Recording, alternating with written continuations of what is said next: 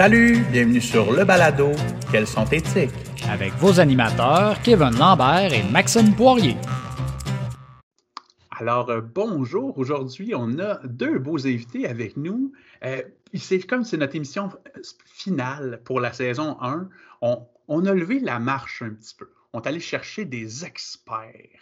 Et comme c'est des experts qui ont un rôle qui n'est pas vraiment dans notre CSS, je vais les laisser se présenter, mais aussi, euh, j'aimerais ça que vous me disiez, messieurs, qu'est-ce que vous faites un peu euh, dans, le day-to-day, à tous les jours? Ça a l'air de quoi votre travail? Alors, je commencerai peut-être avec Jérôme. Euh, bonjour, moi je m'appelle Jérôme Desjardins-Lessard. En fait, je suis un des nouveaux conseillers pédagogiques au Récit national développement de la personne. Moi, je suis un enseignant de ECR. Puis nous, dans notre équipe, on a le mandat euh, SCR et citoyenneté à l'ère euh, du numérique, d'où je pense l'invitation du balado. Et, euh, je suis un fin renard. et au day-to-day, en fait, nous, qu'est-ce qu'on fait? C'est une combinaison d'activités d'apprentissage qu'on fait en Creative Commons puis qu'on diffuse pour le Québec, qui viennent souvent de demandes de professeurs, soit ils ont des activités déjà montées qui aimeraient peaufiner ou des besoins, comme des situations euh, qui arrivent problématiques dans l'école. Puis on monte aussi des formations pour euh, les CSS, justement, qui veulent plus euh, développer soit la compétence numérique dans ses différentes dimensions ou l'intégration des technologies dans, dans l'enseignement de ECR. Et Benoît? Alors, moi, Benoît Petit, je suis conseiller pédagogique aussi au Service national du récit à l'intention des gestionnaires scolaires, mais aussi je travaille étroitement avec l'équipe du récit national dans le domaine du développement de la personne avec Jérôme et toute l'équipe. Euh, puis, euh, moi, mon travail euh, au quotidien, bien, il est très diversifié. En fait, d'abord, j'ai le goût de dire que la, préoccupation que j'ai au quotidien, c'est celle des élèves. Parce que moi, j'ai d'abord été un enseignant pendant dix ans de temps avant d'être conseiller, conseiller pédagogique. Donc, pour moi, c'est toujours ça que j'ai derrière la tête, c'est qu'est-ce que je fais, est-ce que comment ça va avoir, euh, ça va atterrir pour les élèves en bout de ligne? Donc ça, c'est un élément qui est vraiment toujours derrière ma tête, mais oui, euh, le quotidien, c'est que j'ai des réunions avec des collègues, on planifie, euh, j'accompagne des milieux scolaires, je vais aller rencontrer des conseillers pédagogiques ou des conseillers pédagogiques dans des centres de services scolaires ou des directions de services ou des directions d'établissement, puis on va essayer de les accompagner pour voir comment le numérique peut avoir du sens pour les élèves, comment on peut aussi aider nos élèves à devenir des citoyens autonomes à l'ère du numérique. Et ça, c'est une grande préoccupation dans tout ce que je fais au quotidien, que je sois en réunion, que je sois en accompagnement, que je sois en train de produire des ressources. C'est toujours ça qui est que j'ai derrière la table. ça donne, la table est mise pour ma première question. On dirait quasiment que je les avais envoyés par courriel. Euh, moi, je veux parler de citoyenneté numérique. On n'en a pas beaucoup parlé. Je vous dirais que chez nous, je ne sais pas, peut-être que c'est le COVID qui nous a réveillés. Euh, la, technologie, on en faisait un petit peu, on faisait des choses, là, on n'est pas tombé des nues, mais il me semble qu'on a fait un gros bond avec le COVID. Puis je ne suis pas sûr que tout le monde comprend l'importance de la citoyenneté numérique. D'ailleurs, selon vous, pourquoi la citoyenneté numérique, elle est au centre de la compétence sur notre plan numérique? Tu veux-tu commencer, Jérôme? Je compléterai. OK. Euh, ben dans le fond, elle, est au centre parce que selon moi en tout cas. Puis c'est ça le but finalement. Le, le but, c'est que oui, les jeunes soient capables d'interagir avec le numérique euh, de manière moins passive. Là. Mettons, une des dimensions, c'est la production de matériel médiatique. Mais on se soucie de comment ils vont comment ils vont l'utiliser puis qu'est-ce qu'ils vont faire après. Puis finalement, les compétences euh, parfois plus euh, techniques ou comme ou plus pour le monde du travail, comme la collaboration, euh, sont importantes, mais c'est à partir de ces compétences plus techniques-là aussi que l'élève est capable de s'approprier finalement les différentes dimensions, puis être capable de réfléchir sur comment il utilise les technologies. Euh, puis en fait, pour moi, en tout cas, c'est le cœur parce que ultimement, le but, c'est qu'on on vive dans une société où les, les jeunes puis les moins, et les moins jeunes, ils ont, ils ont une interaction saine, à la fois entre eux-mêmes et la technologie, mais aussi avec les autres à travers la technologie. Donc, euh, moi, je pense que c'est vraiment le cœur. Puis, il y, a, un projet, c'est gros, là, mais il y a un projet de société un peu derrière le. Ben, un peu, non. Il y a un projet de société derrière euh, le cadre de référence. Effectivement, en fait, euh, pourquoi pourquoi la dimension d'agir, pourquoi agir en citoyen éthique à l'heure du numérique, c'est au cœur.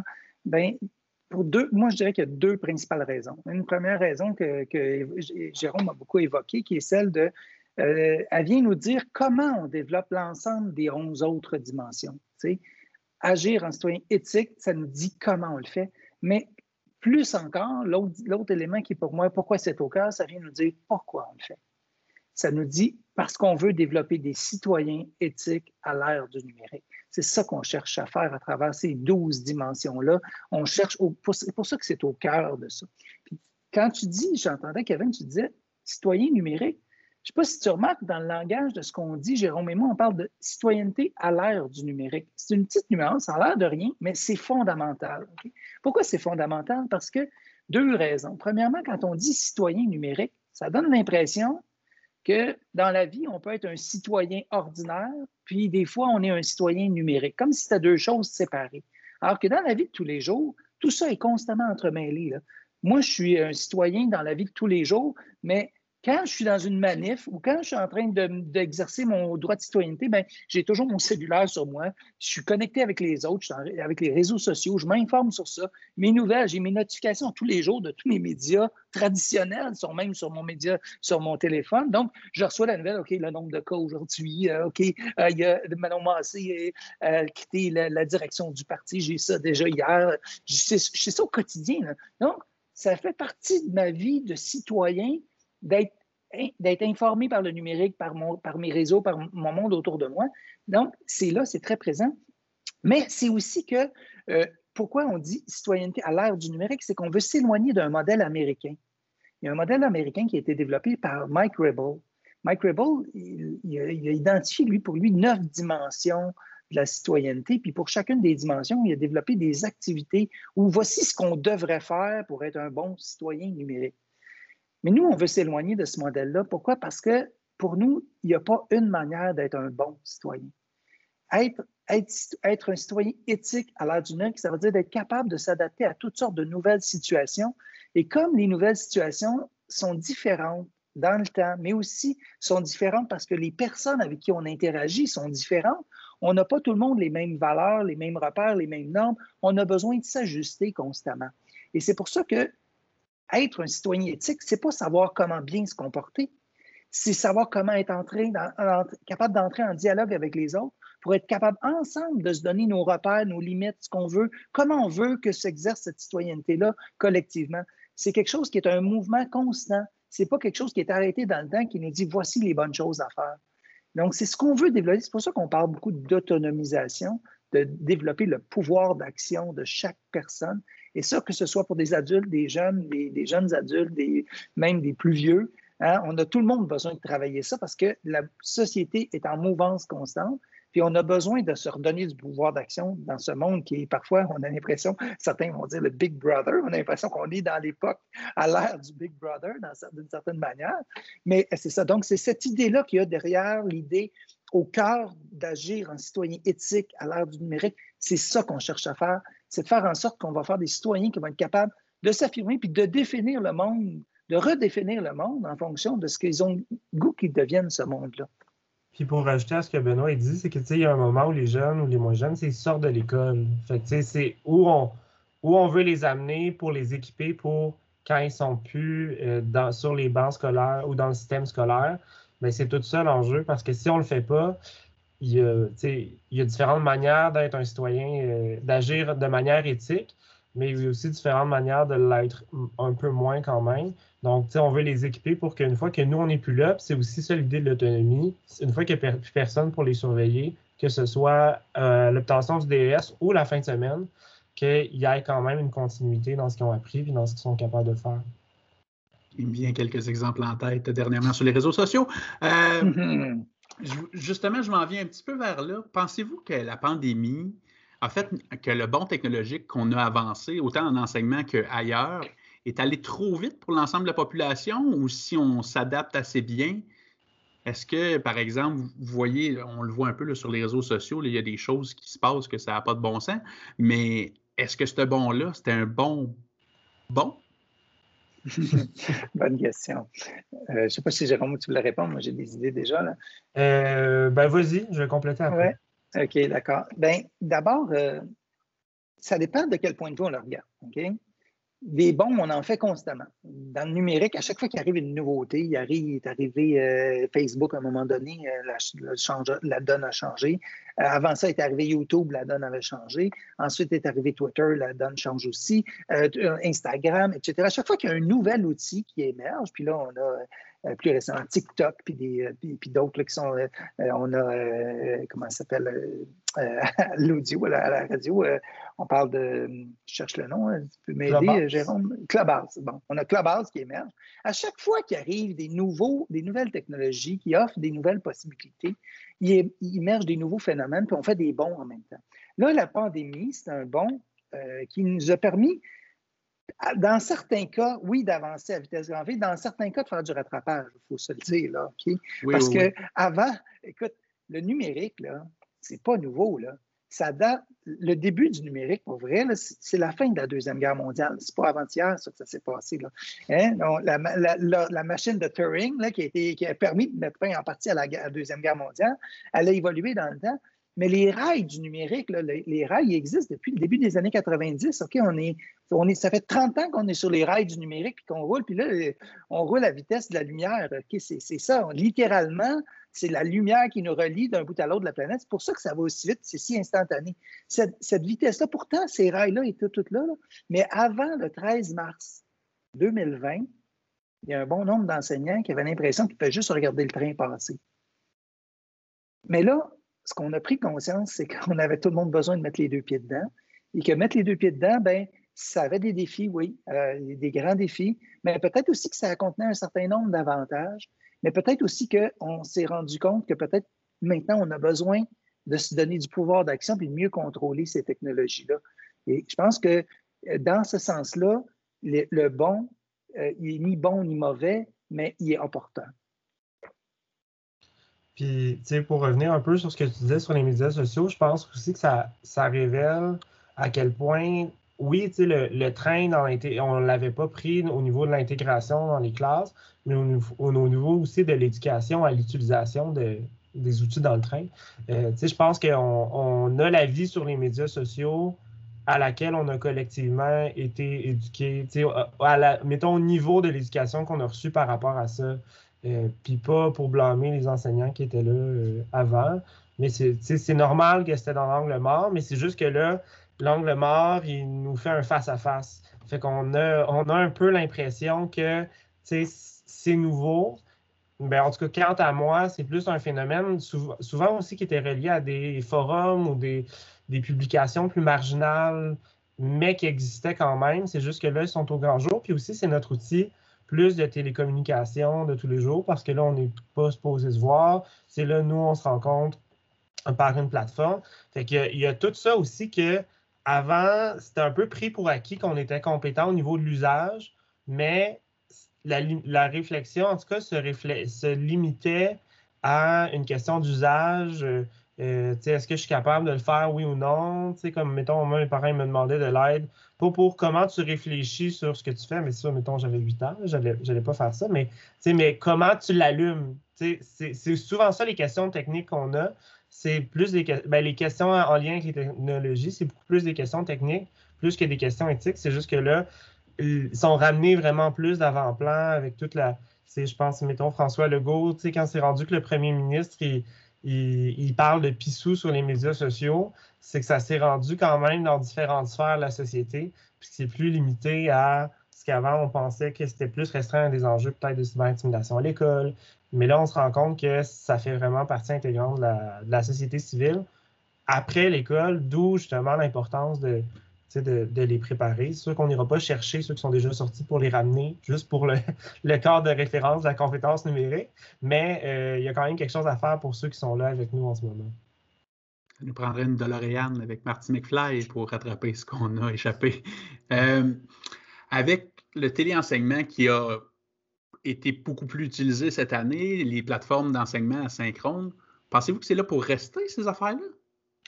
Ben, moi, oui. En tout cas, il y a une bonne partie que, qui, euh, que je pense qui est, là et qui est nécessaire jusqu'à un certain point. Euh, moi, je travaille dans un, je fais un mémoire de maîtrise sur la conception universelle des apprentissages. Puis il y a beaucoup de médiums finalement qu'on donne à des étudiants par le biais des cours asynchrones qui mériteraient à rester. Euh, est-ce que, par exemple, des notes en ligne, des, des capsules préenregistrées ou enregistrées pour aider les étudiants à réviser? Parce qu'est-ce qu'on veut que leur capacité à étudier soit limitée par leur capacité à prendre des notes? Ben, en classe, pendant le cours, ben, je ne pense pas nécessairement. Fait il y a plusieurs outils euh, d'intégration des élèves en difficulté, puis aussi des fois qui vont régler une partie de leur comportement, euh, qui, moi, en tout cas, j'espère qu'ils sont là pour rester. Euh, mais euh, il y a un tri à faire clairement par rapport à, être tout le temps en ligne, puis euh, à être euh, en classe, mais fournir, intégrer du numérique en classe, puis peut-être fournir des outils de révision, des devoirs que tu peux faire en ligne, que l'enseignant soit la rétroaction, toi aussi. il y a clairement un tri à faire, mais un tri des meilleurs morceaux. Ben, écoute, euh, pour répondre à ta question, Kevin, moi, je, donne plusieurs ateliers et conférences. J'en ai fait un peu toute l'année. Puis euh, il y a une question que je pose de temps en temps aux participants. Puis la question est, une réponse à trois entrées. Puis la question, c'est après la pandémie, euh, où est-ce que vous allez vous situer? les choix de réponse que je donne, c'est moi, j'ai fait le virage du numérique, je ne reviendrai plus jamais en arrière. c'est 100% moi, je veux être full numérique. Il y a ah, ben j'ai donc bien hâte qu'on puisse revenir au papier crayon. Puis l'autre, c'est ben c'est un doux mélange des deux.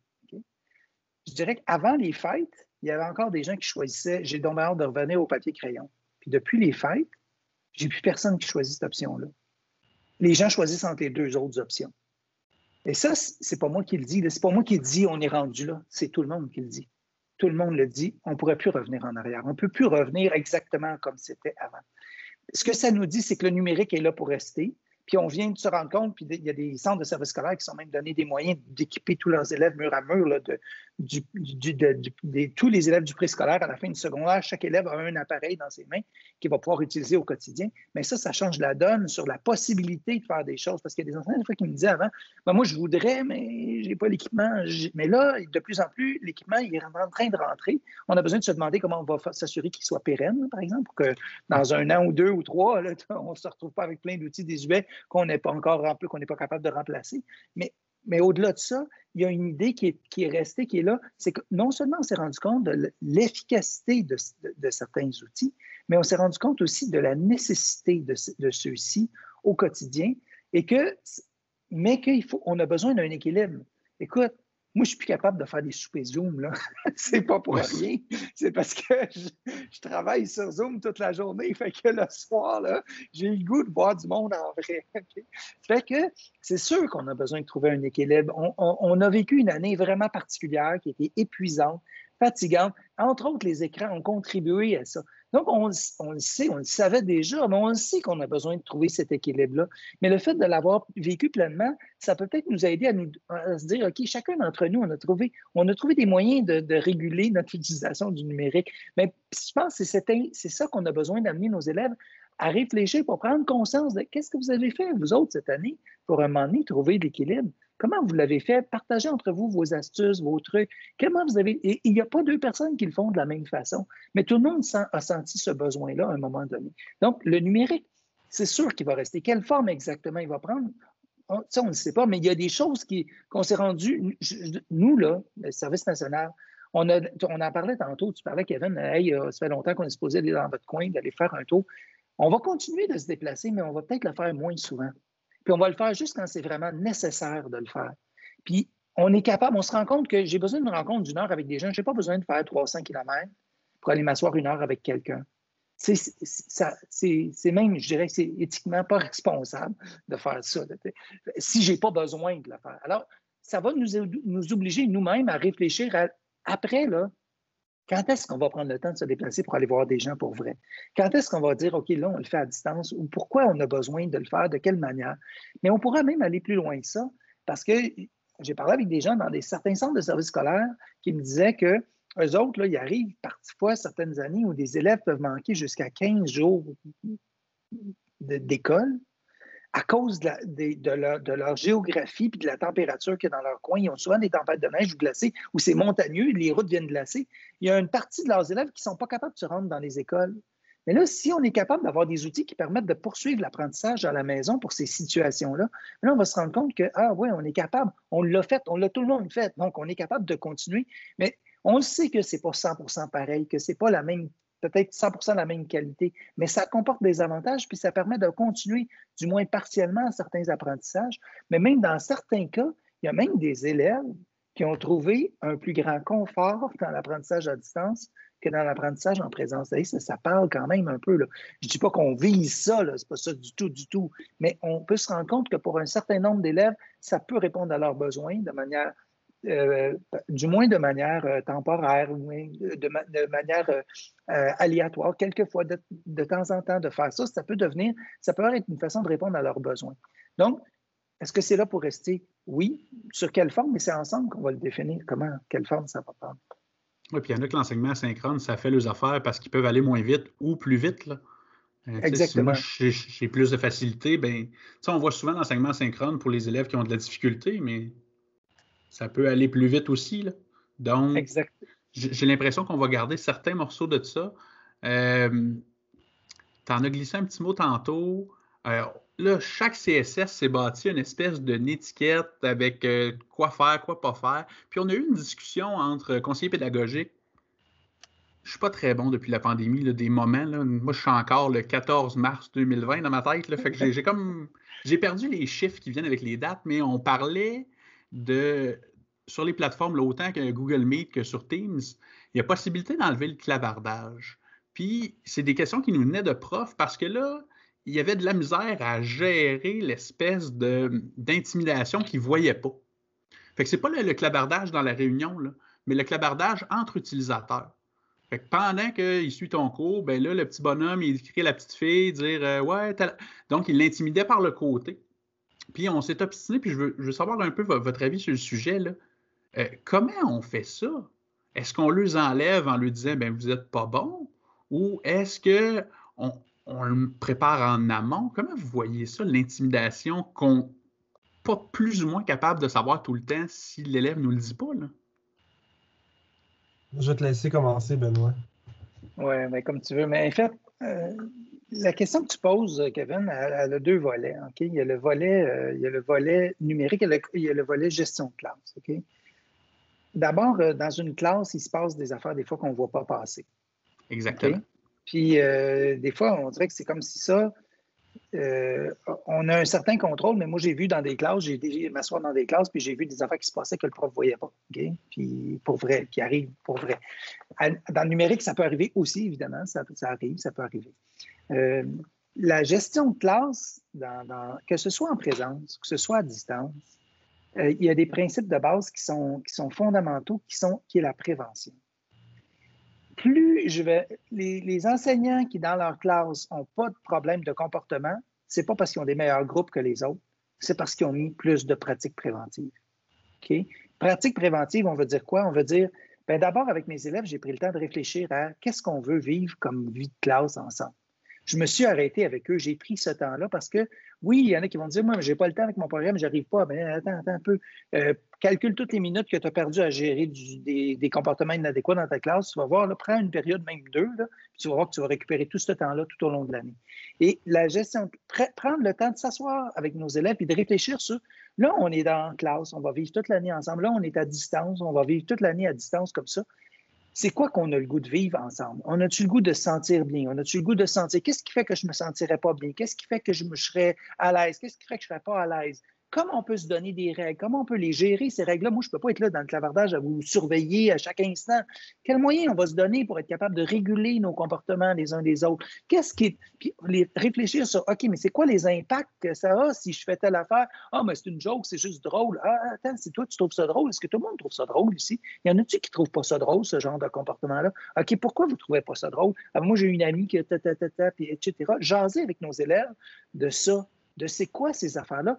Et ensuite de ça, d'exprimer explicitement avec nos élèves, les amener dans, très explicitement, c'est quoi qui est attendu d'eux. Non pas ce qu'on ne veut pas qu'ils fassent, mais ce qu'on veut qu'ils fassent. OK? Donc, c'est quoi les comp On dit, ah ben, c'est qu'on soit respectueux. OK, être respectueux, là, ça veut dire quoi? Comment on fait ça en classe? Comment on fait ça à distance, être respectueux? OK, c'est quoi? Ben, ça veut dire, ben, j'écoute la personne. OK, je, quand je vais prendre la parole après une autre personne, ben, je reformule ses propos. Je, je, m'assure que j'ai bien compris ce qu'elle a voulu dire. Euh, je, lui dis des, paroles respectueuses. Je lui dis des mots. Euh, je m'assure que ce que je lui dis, ça ne va pas la heurter, ça ne va pas faire du, ça va pas lui faire, ça va pas la blesser. Euh, si j'ai donc, c'est d'amener, puis là, je donne des exemples. En fait, l'idéal, c'est d'amener les élèves à eux mettre les mots sur les comportements. Quand on arrive à mettre en place des pratiques, quand on s'assure que nos élèves savent explicitement ce qui est attendu d'eux, quand avec eux, on réfléchit sur OK, mais qu'est-ce qui se passe s'il y en a qui ne respectent pas ces règles-là? Qu'est-ce qu'on fait? Quels moyens on va se donner? nos élèves sages, savent très bien que si je ne respecte pas les règles, voici ce qui va se passer, voici ce qui va arriver, voici les conséquences, voici les sanctions qui vont se produire, etc., etc. Mais on vient de réduire énormément, puis on vient aussi d'aider nos élèves à avoir du sens à pourquoi je respecterais des règles. Et ça, c'est fondamental. Et quand je dis pratique préventive, c'est ça que ça veut dire. Et plus on va faire ça, et si j'ai à mettre un élève en dehors parce qu'il manque de respect envers quelqu'un, parce qu'il ne respecte pas les règles, mais je vais le faire en lui faisant bien comprendre, en revenant à ce qu'on s'est dit. Écoute, euh, écoute, Jérémy, je suis désolé, là, mais on s'est entendu clairement sur ce qu'on veut. Je n'ai pas envie de t'exclure, mais je n'ai pas le choix. Parce que si je ne le fais pas, c'est toutes les autres qui ne se sentiront pas respectés puis qui vont avoir l'impression que je te laisse un passe-droit, puis ça ne marche pas, ça ne peut pas être comme ça.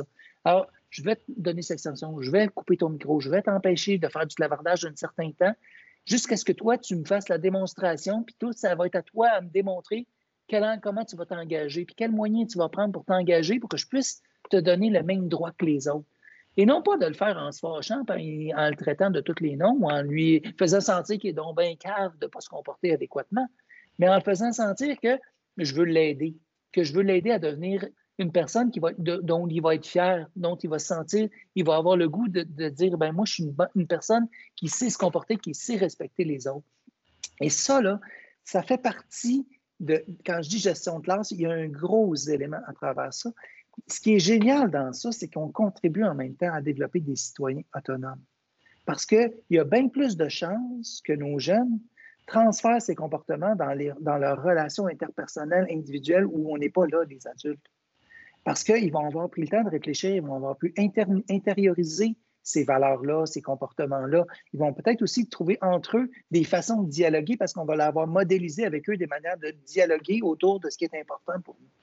Donc, développer des citoyens éthiques à l'heure du numérique, c'est aussi ça. C'est travailler sur la gestion des comportements en les rendant autonomes à travers ça. Jérôme, je te laisse la parole. Je prends beaucoup de euh. Ben aussi, par rapport, mettons, à l'exemple que tu as donné, euh, c'est aussi pas. Moi, je pense que la prévention aussi, ça peut être fait n'importe quand. Puis des événements comme celui que tu as nommé, ça peut être réutilisé comme euh, manière de. comme outil de prévention.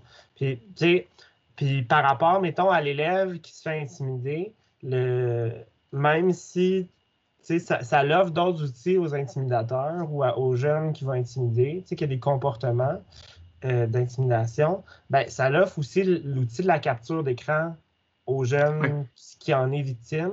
Puis là, c'est plus facile comme enseignant à déterminer la vérité de genre, tu sais, là, je, je l'ai vu. Ça peut être utilisé après en classe pour revenir avec. C'est sûr que là, il y a c'est plus facile que les ragots de cours d'école. Oui, puis tu sais, il y a différentes affaires, euh, choses à faire, mais ça peut être utilisé pour revenir puis voir, tu sais, est-ce que, est que ça, justement, comme a dit Benoît, c'est des messages que vous trouvez respectueux? Est-ce que c'est des messages qui ont leur place euh, dans un contexte scolaire sur le, sur le système de clavardage de l'école? Euh, après ça, tu sais, au niveau du pratico-pratique, est-ce qu'on leur enlève ou pas? Ça va dépendre de la gravité de la situation. Il y a peut-être des situations où euh, j'ai déjà eu des classes où effectivement là, couper, je, devais couper le micro. Sinon, c'était plus difficile. Mais après ça, c'est qu'est-ce qu'on fait avec? Est-ce que tu coupes le micro et tu ne le redonnes jamais? Euh, c'est là qu'il y a des, occasions à saisir pour euh, faire la prévention. Mais c'est sûr que, comme a dit Benoît, moi, je pense que même dans des disciplines où tu as un cours, euh, deux cours par neuf, neuf jours, où tu les vois une fois par semaine, prendre le temps de s'asseoir avec eux puis de parler de tes attentes, de les attentes qu'eux ont envers nous. Des fois aussi, ça, ça vaut la peine euh, d'être d'être prise. C'est ne serait-ce que pour qu'il y ait le sentiment de qui ont, ont quelque chose à dire puis qu'on ne parle pas juste d'eux, c'est quelque chose qui va sauver énormément de temps par rapport à toute l'année. Puis des fois, on se sent pressé par les, les évaluations et tout, mais euh, des cours qui vont bien, ça va vraiment plus vite, même si tu en as moins. J'aurais le goût d'ajouter à ça aussi qu'il y a une dimension dans ce que tu nommais, Kevin, tantôt, là, qui est vraiment importante, c'est la dimension affective. Quand je me retrouve devant des élèves qui sont intimidés, puis je prends conscience de ça, ça se peut que je me sente mal, je me sente pas bien, puis là, je panique, puis je dis, qu'est-ce que je vais faire? Il me semble que j'ai besoin de prendre du contrôle, puis je me sens en perte de contrôle se sentir en perte de contrôle, avoir l'impression que ça, c'est émotif, c'est affectif. Et ça, on a besoin d'apprendre à, composer avec la dimension affective, puis on a besoin d'amener nos élèves à prendre conscience, à nommer. Et c'est pour ça que si une situation, je suis témoin, je me rends compte qu'une situation se produit, parler avec nos élèves, leur demander est-ce que vous vous sentez bien dans cette situation? On ne se sent pas bien. Hein? Pourquoi on ne se sent pas bien? Qu'est-ce qui fait qu'on ne se sent pas bien? Comment on pourrait se sentir mieux Parler de la dimension affective, puis se donner du pouvoir d'action aussi sur ça, sur cette dimension affective-là, c'est fondamental. Puis c'est aussi de se soucier du bien-être des élèves, du bien-être de chacun. Et ça, quand on parle du bien-être, de leur bien-être à nos élèves, nos élèves, là, ils en sont extrêmement reconnaissants. Puis ça, je dis les élèves, mais c'est même avec les adultes. Quand, ça m'est déjà arrivé dans des situations où j'ai vu des personnes se parler pas adéquatement, quand on prend le temps, hey, sentez-vous bien là-dedans? il y a quelque chose qui ne va pas bien? Je, comprends, on se sent pas bien, mais peut-être qu'on va essayer de trouver des mots pour le dire qui vont faire qu'on va tout le monde mieux se sentir. Parce que sinon, on n'y arrivera pas, on ne trouvera pas de solution. En même temps, on leur permet d'apprendre à communiquer. Parce que souvent, euh, ce qu'on appelle l'intimidation, c'est une réaction à une situation où moi, je ne me sens pas bien. Puis j'essaie de me donner du contrôle sur la situation, du pouvoir sur cette situation-là. Fait que je vais utiliser un moyen qui va être un moyen de défense, qui va être d'attaquer l'autre peu importe, ou qui vont être, je ne suis pas satisfait de telle chose, fait que j'essaie de me donner de la satisfaction en posant des gestes qui, vont, qui, vont, qui peuvent être néfastes envers les autres. Donc, travailler la dimension affective aussi, c'est une clé qui peut être très, très intéressante. Il me reste une dernière question, puis c'est une question de mon collègue Maxime. En fait, là, euh, on l'a entendu quelques fois dans la dernière année. Puis je veux juste savoir qu'est-ce que vous répondez dans votre cas. Nous, on a notre réponse. J'imagine qu'elle n'est pas très loin de la vôtre. Mais euh, les, profs qui nous disent là, ben là, je suis quand même pas pour y faire passer une heure la tablette. Il passe déjà sa journée sur la tablette. Fait qu'il ne voit pas la différence entre le divertissement et l'éducation dans l'utilisation justement des appareils numériques?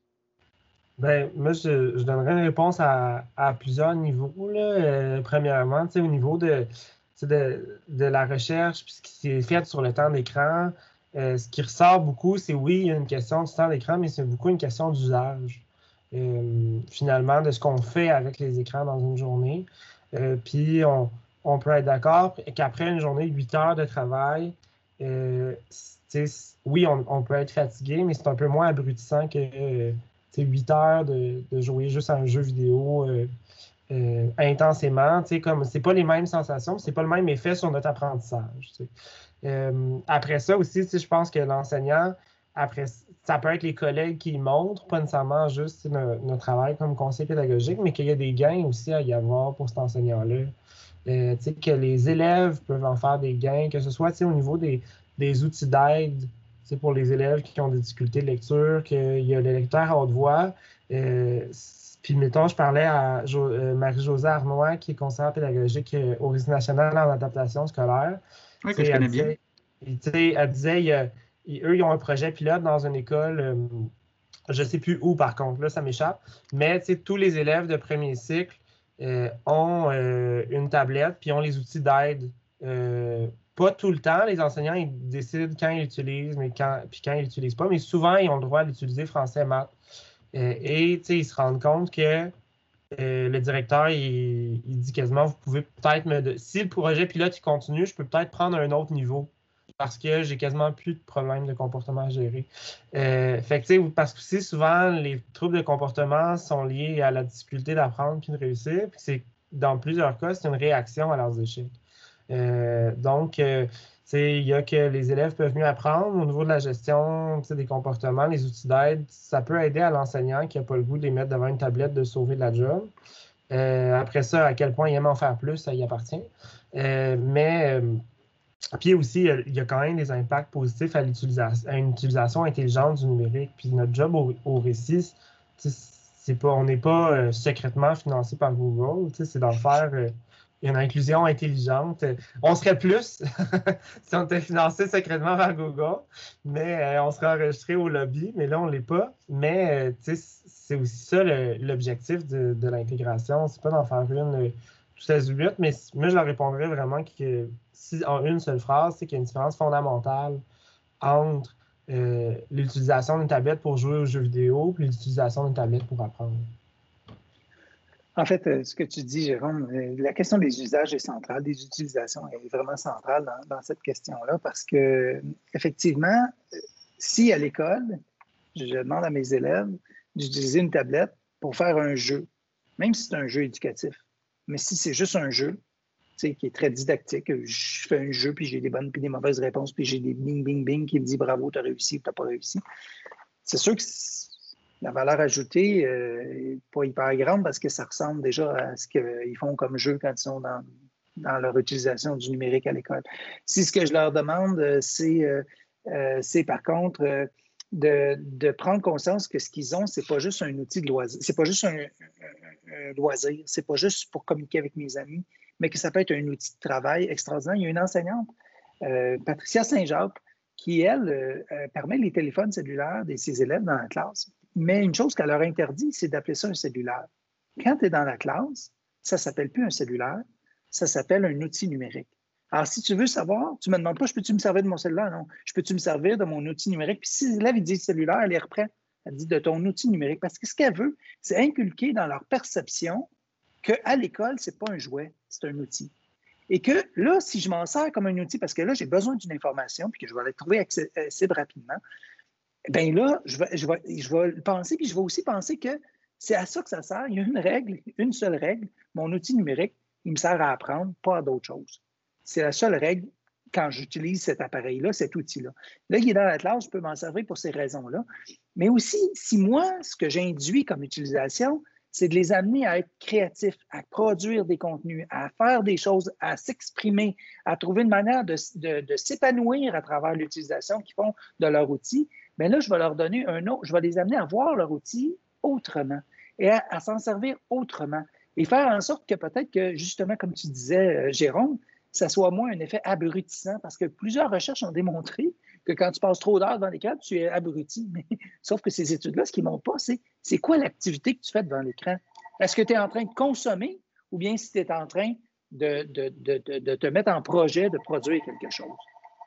Puis même, moi, je rajouterais à, ce que Benoît a dit il y a quelques semaines, euh, c'était le, sommet du numérique en éducation.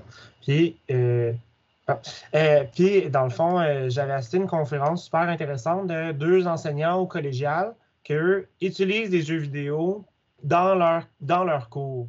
Il y en a un, c'était le jeu vidéo Portal, qui est comme un jeu vidéo de puzzle pour enseigner des notions d'épistémologie, puis une en, technique d'éducation spécialisée qui, utilisait un autre jeu vidéo pour l'enseignement des repères culturels autochtones. Fait que, même dans. Euh, même les jeux vidéo, il y a quelque chose à faire, mais là, on voit que c'est des usages euh, assez différents là, où là, finalement, les connaissances vont être réinvesties. Puis même, l'autre fois, je, lisais un truc, puis au niveau des jeux, des jeux éducatifs en général, il y en a beaucoup que euh, finalement, l'effet, il va pas il va dépendre du jeu, s'il y a un lien ou pas, mais il va dépendre beaucoup de ce que l'enseignant fait avec. Fait que, même à ces, ces enseignants-là, je rajouterais, mais même au niveau, des, au niveau post-secondaire, même, il y a de quoi faire avec les jeux vidéo. Fait qu'il y a clairement de quoi faire aussi au niveau euh, primaire, secondaire. Ça dépend beaucoup de nous, le lien qu'on est capable de faire entre le jeu et la matière. Exactement, mais en fait, ça rejoint beaucoup d'éléments de pédagogie, évidemment. Tout ce qu'on donne, rendre ludique les apprentissages, bien, ça peut passer par le numérique aussi. Ça ne veut pas dire qu'on ne peut pas avoir de plaisir quand on est à l'école, mais c'est plus une perception de à quoi je m'en sers, puis c'est quoi l'utilisation. Je pense qu'une des choses les plus, euh, je dirais, néfastes à l'école, puis ça, des fois, on le sous-estime beaucoup, c'est le fait d'utiliser le numérique pour, comme un outil de récompense. Si, si l'utiliser le numérique à l'école comme récompense pour aller t'amuser, puis tu envoies un drôle de message à tes élèves, tu es en train de leur dire que dans le fond, c'est pas si important que ça l'apprentissage, que, que dans le fond, c'est d'abord un jouet, cette patente-là, Alors que ce que tu veux, c'est induire que c'est un outil d'apprentissage, que c'est un outil, puis que, parce que si tu le fais jouer en récompense, les pièges y a dans ça, c'est que l'élève, il va se dépêcher de faire ses tâches pour essayer de se dégager du temps pour jouer au lieu de s'investir dans sa tâche. Puis en plus de ça, ben, il, risque de, non seulement de ne pas bien faire ses tâches, mais pas de bien faire, mais aussi de percevoir que euh, quand je fais un apprentissage sur mon téléphone ou sur ma tablette, ben c'est plate parce que là, je ne suis pas en train de m'amuser, je ne suis pas en train de me récompenser. Donc, ça, peut, ça peut vraiment induire des trucs qui sont pervers un peu, je dirais, d'utiliser à des fins de récompense. Donc, la question de est-ce qu'ils en font déjà en masse à la maison? Peut-être qu'ils en font déjà en masse à la maison. C'est possible. Mais à l'école, ça dépend ce qu'on fait avec, puis ça dépend pourquoi on le fait. J'aime bien l'outil numérique. Je vais retenir ça euh, au lieu de cellulaire. Messieurs, je vous remercie énormément. C'était vraiment intéressant. Je pense que je vais avoir de la misère à faire l'extrait pour l'entrevue, mais un immense merci pour votre temps. Merci à toi. Vraiment un plaisir. Merci, Kevin. Belle initiative. Lâchez pas. Euh, c'est vraiment une très bonne idée. Euh, cette belle idée de faire des balados pour vos enseignants. Bravo. Merci beaucoup.